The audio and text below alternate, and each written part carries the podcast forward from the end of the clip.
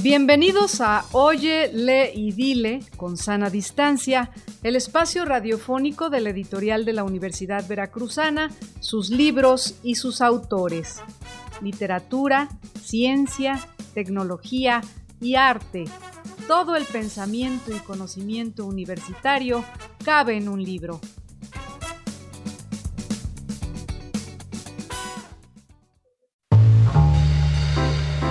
Nuestros invitados de hoy son Mónica Brown y José Luis Nogales Baena. La poeta, narradora y editora Mónica Brown nació en la Ciudad de México. Sus textos han girado en torno a la reivindicación de la autonomía femenina a través del erotismo. La editorial de la Universidad Veracruzana le publicó recientemente su libro de poemas El pan de los elegidos. Su actividad profesional se centra en el trabajo editorial en revistas y libros. Dirige la editorial independiente Nieve de Chamoy. José Luis Nogales Baena es doctor en Filología Hispánica por la Universidad de Sevilla y candidato a doctor en Boston University. Sus áreas de investigación y trabajo abarcan la literatura hispanoamericana contemporánea, la crítica textual y la literatura comparada. Con el libro Hijo de todo lo visto y lo soñado, la narrativa breve de Sergio Pitol, obtuvo el premio Nuestra América 2018. Juan Manuel Torres tenía 24 años cuando en 1962 consiguió una beca para estudiar en la Escuela Nacional de Cine de Lodz, Polonia. En ese país conoció a Yolanta Garbowska y se casó con ella. Allí nació su hija Claudia. Los seis años que vivió en Polonia le permitieron dominar el idioma, deslumbrarse con la literatura polaca y revelarse como un excelente traductor, aunque la mayoría de esos trabajos suyos se han perdido. La historia de ese trabajo invisible de Torres, el de la traducción, es la historia de la introducción en el mundo hispanohablante de dos de los mayores autores polacos del siglo XX y demuestra hasta qué punto la traducción puede ser una labor colaborativa, en este caso entre Juan Manuel Torres y su gran amigo Sergio Pitol, realizada con gran esfuerzo pero luego fácilmente olvidada. El tomo 2 de las obras completas reúne las traducciones de Juan Manuel Torres a cuentos de Bruno Schulz y Vítol Gombrovich y la correspondencia que sostuvo con Sergio Pitol, José Emilio Pacheco, Vítol Gombrovich, Yolanta Garbowska y Claudia Torres. El volumen incluye ensayos de académicos invitados que ponen en contexto tanto la obra de Schulz y Grombovich como el trabajo de Torres, realzando la valía y singularidad de sus traducciones también con testimonios de Héctor Azar y de Claudia Torres.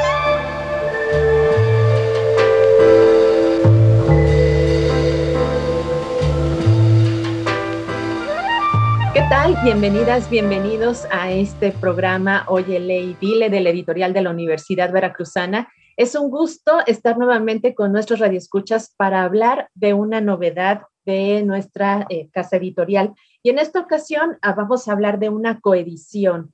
Es un trabajo muy, muy valioso, muy bueno que se hizo entre tres em, instancias como la editorial de la Universidad Veracruzana, el Instituto Veracruzano de la Cultura y desde luego la editorial Nieve de Chamoy.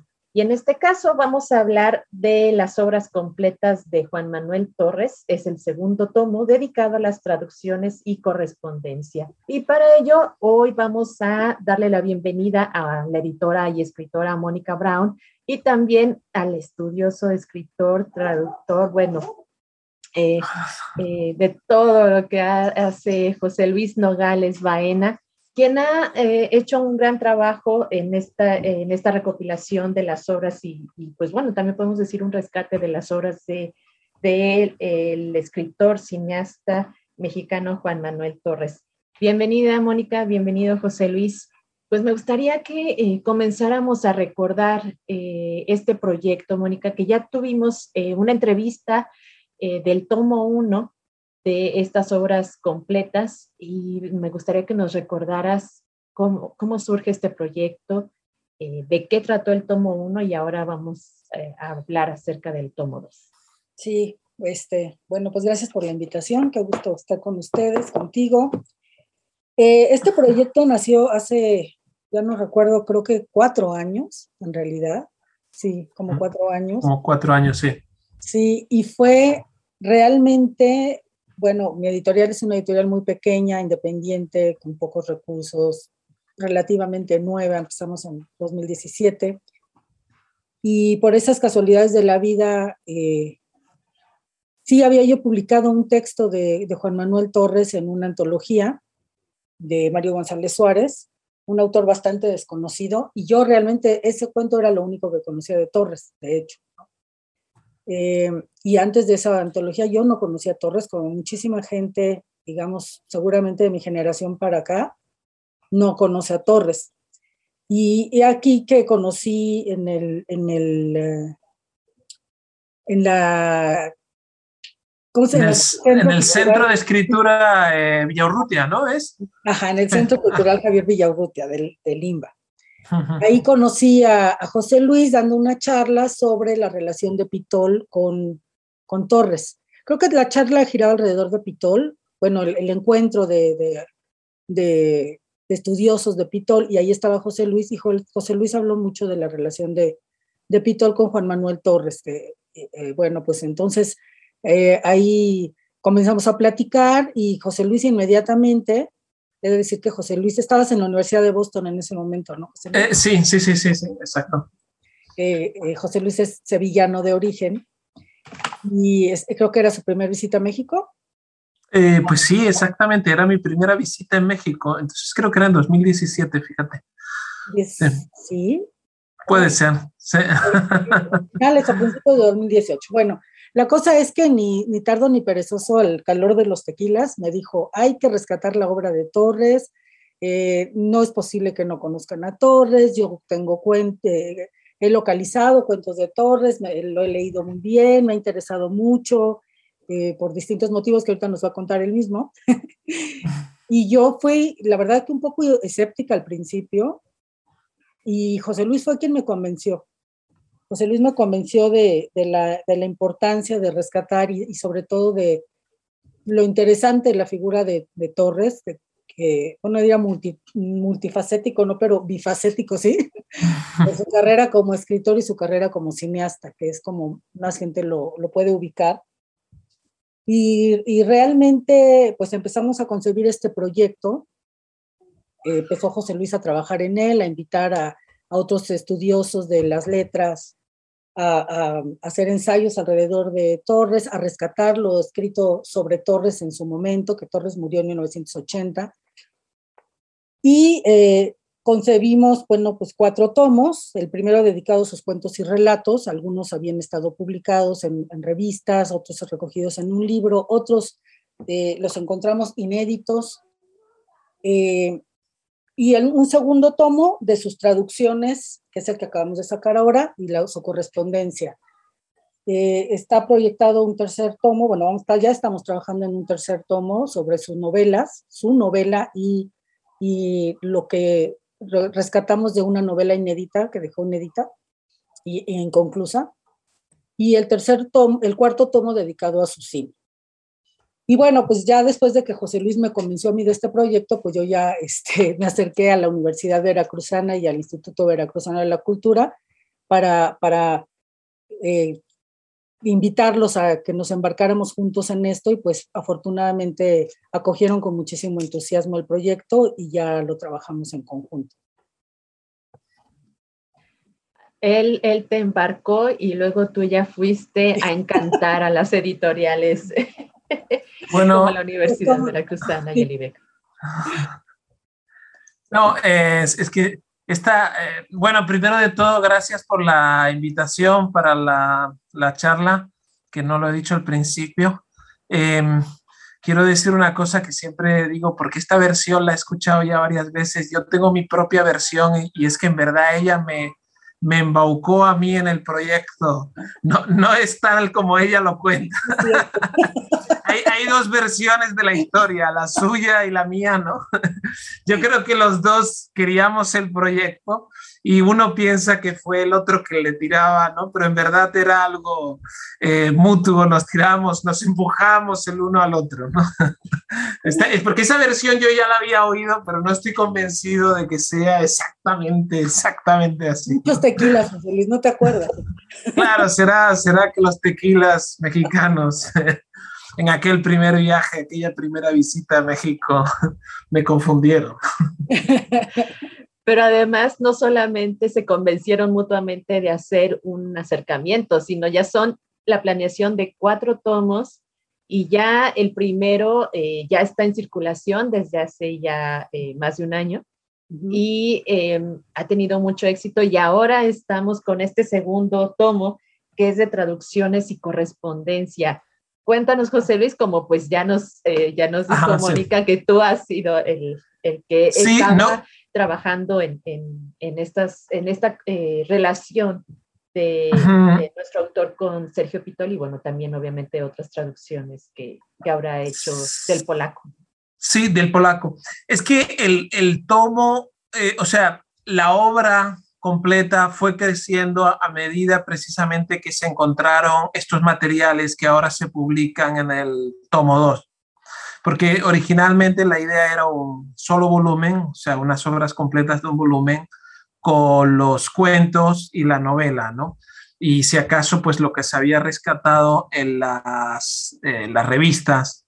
Pero precisamente cuando, se, cuando encontramos que había más material, que había estas traducciones y que consideramos que eran de interés y de gran valor, y encontramos las cartas que también consideramos que eran de gran valía, y que merecía la, pena y tenía valor rescatarlas, imprimirlas, pues entonces ya la, fue creciendo el proyecto y pensamos en dividir en varios tomos, ¿no?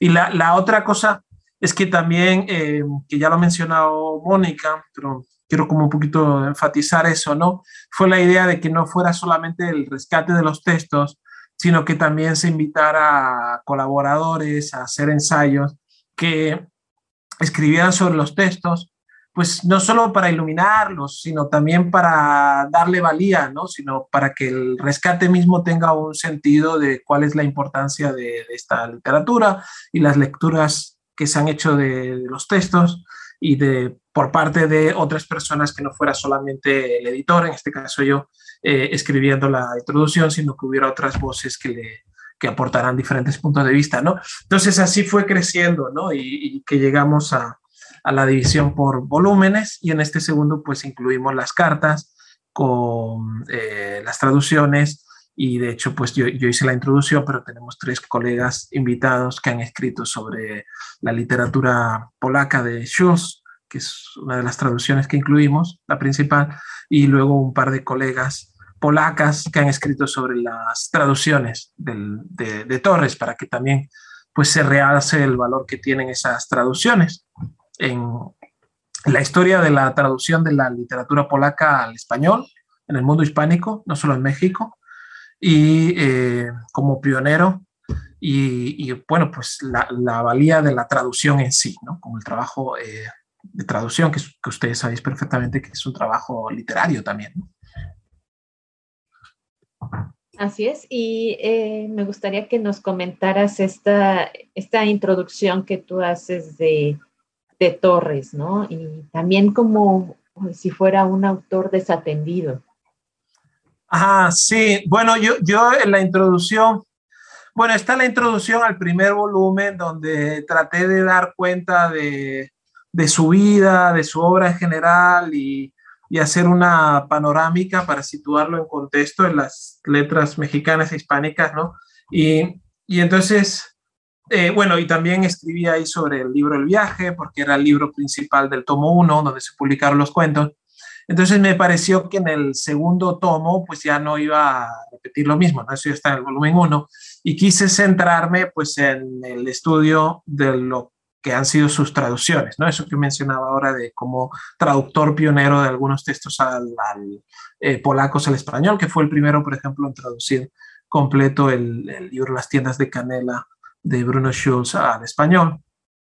Y pues sí, me centré, le di ese título, ¿no? De El trabajo invisible de Juan Manuel Torres, que es una referencia, pues, eh, directa al cuento de, de Borges, ¿no? De Pierre Menard, autor, del Quijote, ¿no? Donde él habla de la, de la obra invisible de, Pierre Menard, ¿no? Que, que, estaba reescribiendo el Quijote, ¿no? Y, y, siempre me gustó mucho esa lectura que hace George Steiner de ese texto, ¿no? Que él dice que es el, el comentario más eh, grande, no recuerdo exactamente las palabras, ¿no? pero el mayor comentario que se ha hecho nunca la tarea del traductor, ¿no? como es una obra invisible que nadie ve. ¿no? Y, y me gustó mucho retomar eso con la idea de Torres como el traductor eh, invisible y todo el trabajo es invisible que él había hecho de, de la obra de, ya no solo de Schulz, sino de Vítor Gombrowicz, que también lo había estado traduciendo a, al español y nadie sabe eso, ¿no? Bueno, yo, yo lo descubrí en los archivos y lo descubrí investigando, ¿no? Y, y entonces quise enfocar la, la, introducción hacia eso y lo que hago en la introducción es desarrollar esa idea de, que era un traductor del polaco, que en verdad tradujo muchas más cosas, que muchas de esas cosas se perdieron y que otras de esas cosas que ya, eh, que sí tradujo, en realidad ni siquiera estaban firmadas con su nombre, como es el caso de las tiendas de Canela, que, que ahora hemos publicado ahí con su nombre, pero es la primera vez que aparece eh, con, sus, con, créditos a su persona. Se habían publicado algunos de esos cuentos en la revista Veracruzana con los créditos a él como traductor, pero el libro completo con todos los cuentos se había eh, publicado en la UNAM, en una colección que dirigió Sergio. Pitón eh, eh, Línea de Sombra, ¿no? Me parece que sea el título de la colección, está en la UNAM, y, se había publicado ahí, pero sin créditos para el traductor. Muchas, muchas personas, incluso estudiosos, pensaban que la traducción era de Sergio Pitol, pero eh, no es cierto y, y, de hecho es un equívoco porque el propio Sergio Pitol no, no firmó la traducción como suya, él solo firmó la traducción de uno de los cuentos y dejó los otros eh, sin firmar. Yo pienso personalmente, es mi teoría, que por una cuestión de derechos de autor. Ahora, en la introducción al segundo volumen, como eso ya se había explicado más o menos también en el primer volumen, yo hablo de otro trabajo todavía más desconocido y más invisible, que es la traducción que estaba haciendo eh, Juan Manuel Torres y la que trabajó por varios meses de Cosmos, la, la última novela de Víctor Gombrowicz, que eh, Torres trabajó, como digo, varios meses en esa traducción, tenía firmado contrato con Sage Barral para publicarla, eh, estaba en contacto con Gombrowicz para hacer ese trabajo. Y finalmente eh, parece ser, hay como una especie de misterio ahí, no, tenemos, no tenemos todas las piezas del puzzle, pero lo que es seguro es que en algún momento él abandonó esa traducción al llegar a México y se la cedió a Sergio Pitón. Y Sergio Pitón eh, la terminó, la revisó, le hizo la revisada, eh, terminó si faltaba algo por traducir, no sé si faltaba alguna pieza, alguna parte por traducir. Sí, yo creo personalmente que no, que ya estaba completamente traducida y que él solamente la, le hizo la revisión estilística, como había hecho con otras traducciones de Torre, y se publicó pues con el crédito de Sergio Pitol, ¿no? Y ese es el gran, yo digo, el gran trabajo invisible de Torres, ¿no? Todo ese trabajo de, de traducción que no se conocía y que hemos querido, querido homenajear con el segundo volumen. Y sí, y normalmente Sergio Pitol es eh, reconocido por estas eh, traducciones, ¿no? Que, que y sí, y, y, muy merecidamente, ¿no? Nadie quiere quitarle crédito a su trabajo de traductor, que es buenísimo y que tradujo fantásticamente eh, tantas cosas, y, y, del polaco, o sea, na, nadie le, le, o sea, no es un intento de quitarle méritos a su gran trabajo de, de traducción de, de, varias lenguas, de, del inglés, del italiano, del, incluso del ruso, algunos textos. Eh, pero, o sea, en este caso concreto, lo que se quería poner del énfasis en, pues que, que, era un trabajo en verdad a dos manos, ¿no? Y que en un momento pues él retomó y por cuestiones editoriales pues ya se puso de acuerdo con los editores y, y pues salió a su nombre y ahí quedó la historia. Con la cosa de que, como cito en la introducción también, en determinado momento él en uno de sus textos reconoció que ese trabajo lo había hecho en colaboración con Juan Manuel Torres, solo que luego ese texto está inédito y no se ha publicado, pero se puede leer en el archivo de Princeton, están los, los, escritos, ¿no? En ese ensayo. Bueno, y Mónica, eh, cuéntanos acerca de estos dos capítulos que también integran el, este tomo 2, acerca de la correspondencia y los testimonios. Pues es mi parte favorita. bueno, yo, yo estoy muy enamorada de la figura de Torres, se me hace muy interesante y una vida pues breve y trágica eh, y, un personaje interesante, Torres. Y pues de eso da cuenta esa correspondencia, ¿no? De pues un poco el chisme literario, un poco las relaciones con los, con los demás, con otros escritores, ¿no? Este, los viajes, eh, su, su, vida personal, su matrimonio, su relación con su mujer, cuando nace su hija. O sea, se entremezcla información sobre el, medio cultural de, de, Torres y sobre su vida personal, que es súper interesante, súper entrañable para mí, las cartas que le escribió a su hija, que, que era chiquita, que, que vivió en México, pero después se regresó a Polonia, donde vive actualmente, eh, que ella escribió un texto muy bonito, eh, dedicado a su papá, digamos, triste, triste y, y, bueno, con esas contradicciones que, que, que, tenemos todas las personas, ¿no? De, que somos vistas desde distintos puntos de vista, la opinión que pueden tener nuestros hijos, nuestros padres, nuestros lectores, cuando escribimos, los editores, pues son ángulos distintos de, de lo complejo que es una persona, ¿no? Y pues Torres tenía sus claroscuros, ¿no? Muchos. Y eso es lo que lo hace también tan interesante. Eh, en, en, los dos tomos y en los que siguen también hemos como querido resaltar también no solo la parte académica, o es una conjunción, estos libros me gustan mucho porque, porque son interesantes para alguien que se dedique a los estudios filológicos y al estudio de la literatura, de, para un académico y también eh, desde el punto de vista más personal del personaje Torres son, son interesantes a modo de introducción a esa, a esa personalidad de Torres.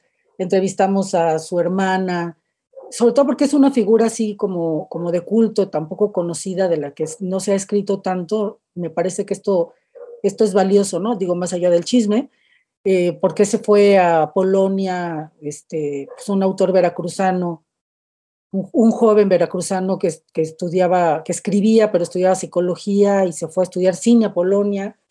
y, llegó a dominar el polaco a tal grado que sus traducciones, pues sí, como, como se ven los estudios que estamos publicando, son extraordinarias, ¿no? Mucho, muy, muy afortunadas sus, sus traducciones del polaco. Él introdujo a Pitol en, la cultura polaca, de hecho, se enamoró de Polonia y se enamoró de una polaca y se casó con ella y allá tuvo a su hija. Entonces, eh, pues eso, e, este volumen y el otro mezclan eso, los recuerdos, las reflexiones de su gente cercana, y pues en la correspondencia es evidente, ¿no? Son sus cartas, yo creo que el 80% son, esos son sus cartas a Pitol o algo así, este, muchas a su hija, que, era niña, algo a José Emilio Pacheco, a Gombrovich y una a su entonces esposa y pues son súper interesantes. También tiene el, esto, este tomo no, pero el primero, eh, la, toda la introducción que hace José Luis es, además de erudita, es clara y es muy amena y lleva de la mano al lector por la vida y la obra de, y el valor de, sí, sí, sí, de Torres. Gracias, gracias, Monica, por la parte que es cierto, es cierto, pero además está aderezado con esta vocación que tenemos un poco didáctica con estos libros, Sí, divulgativa, ¿no? Yo diría como que haya vocación divulgativa, que no quede solo para el estudioso, ¿no? Sino que, que llegue al, al, amplio público, ¿no? Exacto. Y tiene pues muchas notas de pie de página, pero ilustradas, ¿no? Con, con fotos, con... Es, es, realmente es una gran introducción exhaustiva a, esta figura de, de Torres. Y eso es lo que también les iba a comentar, que los textos, eh, si bien es eh, una, las introducciones es una antesala a, a, otros estudios de algunas otras personas, sí son muy amenos y sí se antojan, sí invitan a seguir leyendo la obra y no, y, no solamente eh, de manera continua, ¿no? sino te puedes ir brincando, puedes ir consultando y este tomo 2 también es, eh, eso es lo que, lo que invita a hacer, ¿no? que de esta forma de, de haberlo creado, que el lector explore eh, por donde quiera, por donde la curiosidad le mande a ver este texto y a mí también me llamaba mucho la atención las cartas, las cartas, esa, esa parte personal, que también habla mucho de, pues, de lo que siente o de lo que sentía en ese momento el autor, ¿no? ¿Qué fue lo que más han disfrutado y más han padecido de esta creación de estos eh, tomos? Eh, bueno, el tercero ya está en camino. Ajá, pues eh, bueno, yo quizás lo que más he disfrutado, creo que como Mónica, no sé, bueno, ahora me dices tú, Mónica, pero sí, quizás esta elaboración de la eh, edición de las cartas, ¿no? Creo que era algo eh, diferente también pensar en el propio diseño de las cartas, cómo iba a aparecer. Hay un trabajo, eh, ya que Mónica estaba eh, lanzándome piropos. Yo, yo, quiero decir que hay un trabajo, también yo quiero lanzarte un piropo, Mónica, o varios. Eh, hay un trabajo editorial ahí de, de, de, gran, de diseño, de diseño editorial eh, valiosísimo, ¿no? Con, con, toda la cuestión de las, las firmas. no es la misma firma que se repite, ¿no? De cada carta se sacó la firma eh, para que acompañase al final de la carta. Las cartas van transcritas, obviamente, están, están eh, editadas, corregimos algunas erratas, algunas cositas de puntuación, pues lo típico que uno cuando escribe una carta no está pensando en la publicación, sino la escribe y ya la manda. Pero eh, dicho eso, se sacó la firma específica de cada carta para añadirla al final, la imagen, y bueno, se añadieron varias fotos de cartas, que además se pidió escaneo de grandísima calidad Princeton para que nos diera, para que la, la imagen fuera de, gran, de alta calidad. Y, y algunas se, metieron ilustraciones, eh, o sea, fotos a color. Por ejemplo, hay una postal a José Emilio Pacheco que no se transcribió, sino que va la, la postal como tal, la, el recto y la, o sea, la cara y la vuelta eh, entonces hay todo ese trabajo de diseño editorial que fue muy eh, divertido también para nosotros, ¿no? Creativo y de pensar cómo se iba a presentar eso de una forma, eh, pues sí, atractiva por esa intención divulgativa, ¿no? También de que el texto, el texto atrayese a los lectores. Sí, yo estoy de acuerdo. Y, y ah, yo disfruto, bueno, yo no padecí nada la verdad. O sea, padecía al principio cuando decía, híjole, ¿quién nos va a ayudar este, con este proyecto tan ambicioso, cuatro tomos? Pero una vez que se sumaron la Veracruzana y el IBEC, bueno, ya, ya todo fluyó este, súper bien, eh, muy comprometidos y muy, muy compañeros de, este proyecto, de estas dos instituciones. Y, y eso como el reto, ¿no? Por ejemplo, ahorita que estamos haciendo el tomo 3, no, no sé yo todavía cómo va a ser diseñado y cómo, va, cómo vamos a resolver ese, eh, qué retos va a tener ese material hasta que lo tenga. Y eso me, me, gusta mucho porque, porque aunque hay un mismo estilo, pues son libros diferentes y cada uno tiene posibilidades distintas. Entonces, alguna locura se nos va a ocurrir y va a ser muy divertido, ¿no? Este, en el de cine, por ejemplo, pues tenemos los guiones y, y, la intención como de comentarlos, un poco como esas películas que tienen el, el comentario del director o de el productor o de algún actor que va comentando las escenas y tal. Algo así se nos antoja hacer con, con, con la colaboración de, del maestro Arturo Beristain, que protagonizó varias películas de Torres, que fue muy amigo de Torres, y, y, que nos lo hemos entrevistado, etcétera. Entonces, como que todo invita a, a, a, ver qué se nos ocurre para, pues para hacer una obra cálida, interesante, visualmente atractiva, ¿no? Exacto, sí, sí, sí. Eso. y sí lo han logrado, desde luego. muchas gracias. Ah, gracias, ¿Cómo es que eh, decidieron el orden? ¿Fue eh, primero eh, publicar lo menos conocido de Torres y terminar con el cine, que bueno, es un poco más conocido por este tema? ¿O siguió alguna pues hay varios factores. Eh, bueno, la idea original era la obra literaria de, Torres y creo que por eso precisamente se, comenzó con, su obra literaria, o sea, con los cuentos, ¿no? Ahora, si nos preguntas por qué primero los cuentos y no las cartas, pues, pues eh, es que se siguió un orden eh, ¿cómo diría? Más eh, canónico en ese sentido, de que el, para él su gran libro era el viaje y era el libro al que le da más valor. Y bueno, yo pienso como él que de, sus dos libros, de, de, cuentos y el de las novelas, pues, pues el, el de los cuentos eh, está mucho más logrado. O sea, si tomas los dos, pues pues el, es su gran obra, ¿no? Y entonces se, se, decidió comenzar por ahí y haciendo con el, con las, eh, con el resto de cuentos, ¿no? Pero tampoco dentro del volumen 1 hay un orden cronológico. Si te fijas, va primero el viaje, porque no pensábamos que, que el orden cronológico eh, fuera, como diría, eh, respetara la, voluntad del autor, ¿no? Sí, que no, pues él siempre hubiera puesto por delante de toda su obra el viaje, ¿no? Él mismo, ¿no? entonces era un orden que trataba de, de, empatizar, digamos, con la voluntad del propio autor. Ahora, después de, las, de los cuentos, se ha puesto las cartas y las traducciones porque une con su formación en Polonia, que, que, precisamente el libro de los cuentos del viaje son pues sus cuentos escritos en Polonia. Él decía que son sus cuentos polacos, sus cuentos polacos, ¿no?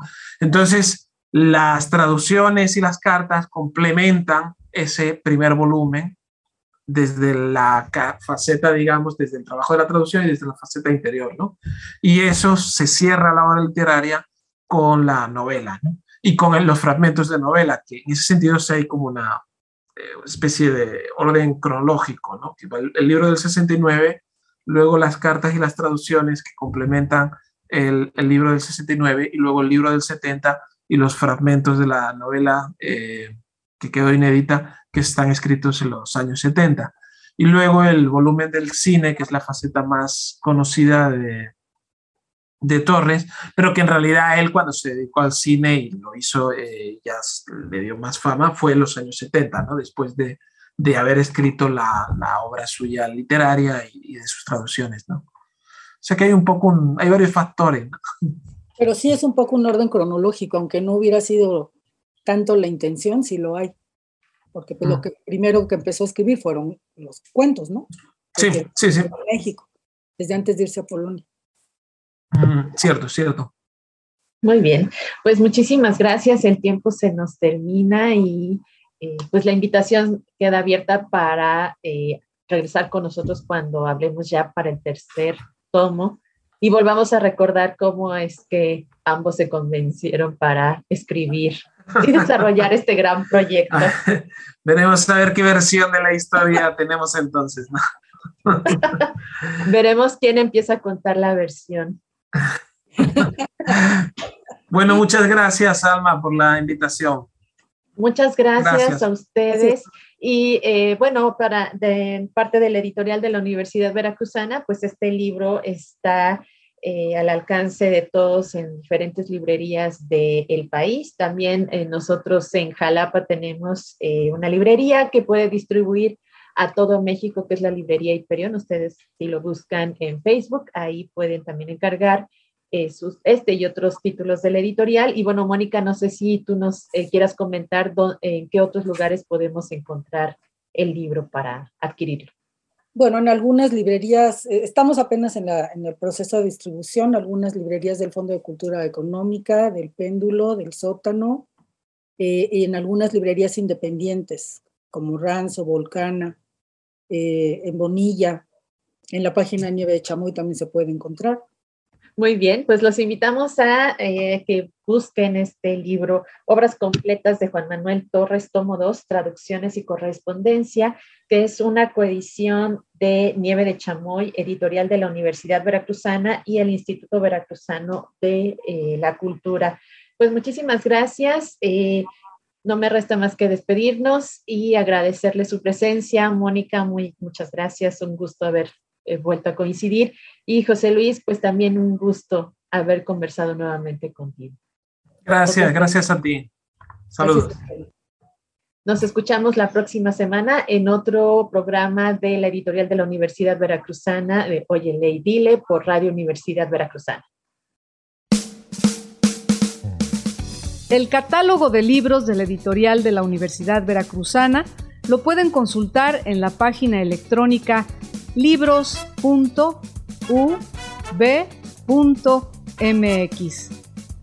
Oye, lee y dile con sana distancia es una producción de la editorial de la Universidad Veracruzana y Radio Universidad Veracruzana. Voces: Alma Espinosa, Germán Martínez Aceves y Liliana Calatayud. Enlaces, grabación y edición: Antulio García. En la próxima emisión nos volveremos a encontrar con un libro y con sus autores.